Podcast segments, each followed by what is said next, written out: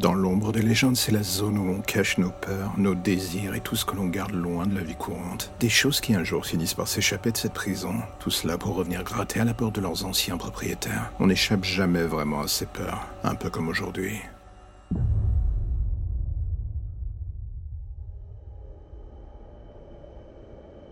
Est-ce que vous vous êtes déjà demandé ce que l'on ressentait le jour de sa mort? Non? Moi, c'est tous les jours. Mais c'est plus dans mon cas une déformation professionnelle, docteur. Oui, ça vous le savez, je suis un tueur en série. Vous êtes déjà au courant. Vu que vous avez lu mon dossier avant de venir ici, je vais donc pas être surpris si, comme tous les autres, vous passez les minutes qui suivent à noter tout ce que je dis dans votre carnet. Ou vous faites semblant d'ailleurs. C'est ce que tous vos prédécesseurs ont fait. Ils avaient tous les mêmes mimiques, la même gêne, la même peur de me regarder dans les yeux. Pourtant vous, ça ne semble pas vous déranger. Tant mieux d'une certaine manière. Je ne suis qu'un homme comme les autres après tout. Aussi imparfait que vous ou votre voisin d'ailleurs.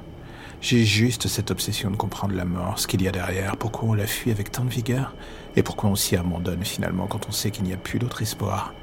Oui, je sais, je me pose des tas de questions à la con, et je vois que pourtant ça ne vous empêche pas de noter encore et encore.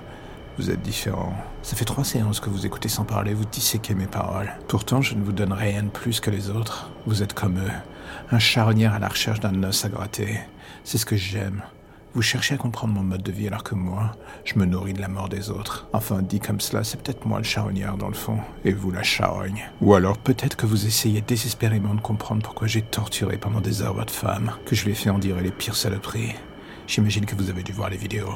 Et puis, ça vous obsède. Chacun de ses cris, chacun de ses pleurs, le bruit de sa chair que je découpe. Et la question que vous avez encore est toujours dans un coin de votre tête. C'est pourquoi Pourquoi elle Pourquoi pas moi? Eh bien, je vais vous le dire, docteur. En la tuant, j'ai fait en sorte de vous ouvrir les yeux, de vous amener dans mon monde, de vous mettre les mains dans le cambouis ou plus précisément dans la chair fraîche. Votre femme n'était qu'un sujet d'expérience, une victime de plus. Je ne me souviens même plus de ce qu'elle a dit en crevant, des hurlements comme les autres sûrement.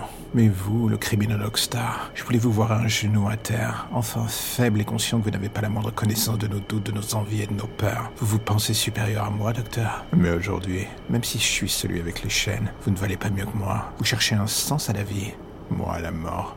On se complète d'une certaine manière. Les deux facettes d'une même pièce, juste séparées par le cadavre de votre femme. Et voilà, c'est la fin de l'épisode du jour, alors j'ai envie de faire un petit message rapide. Si vous aimez le projet et que vous avez envie de le soutenir, plusieurs options s'offrent à vous. En parler, le partager ou le soutenir via le Tipeee mis en place. Dans les deux cas, que ce soit pour le soutenir d'une manière ou d'une autre, tous les liens pour vous y retrouver sont dans la description de chaque épisode. Impossible de les manquer. Et en attendant le prochain épisode, justement, n'hésitez pas à rattraper ceux que vous n'avez pas encore entendus, voire même à vous refaire une écoute de tous les épisodes. J'ai envie de dire soyons fous. En attendant, on se dit à bientôt pour de nouvelles histoires plus ou moins sombres.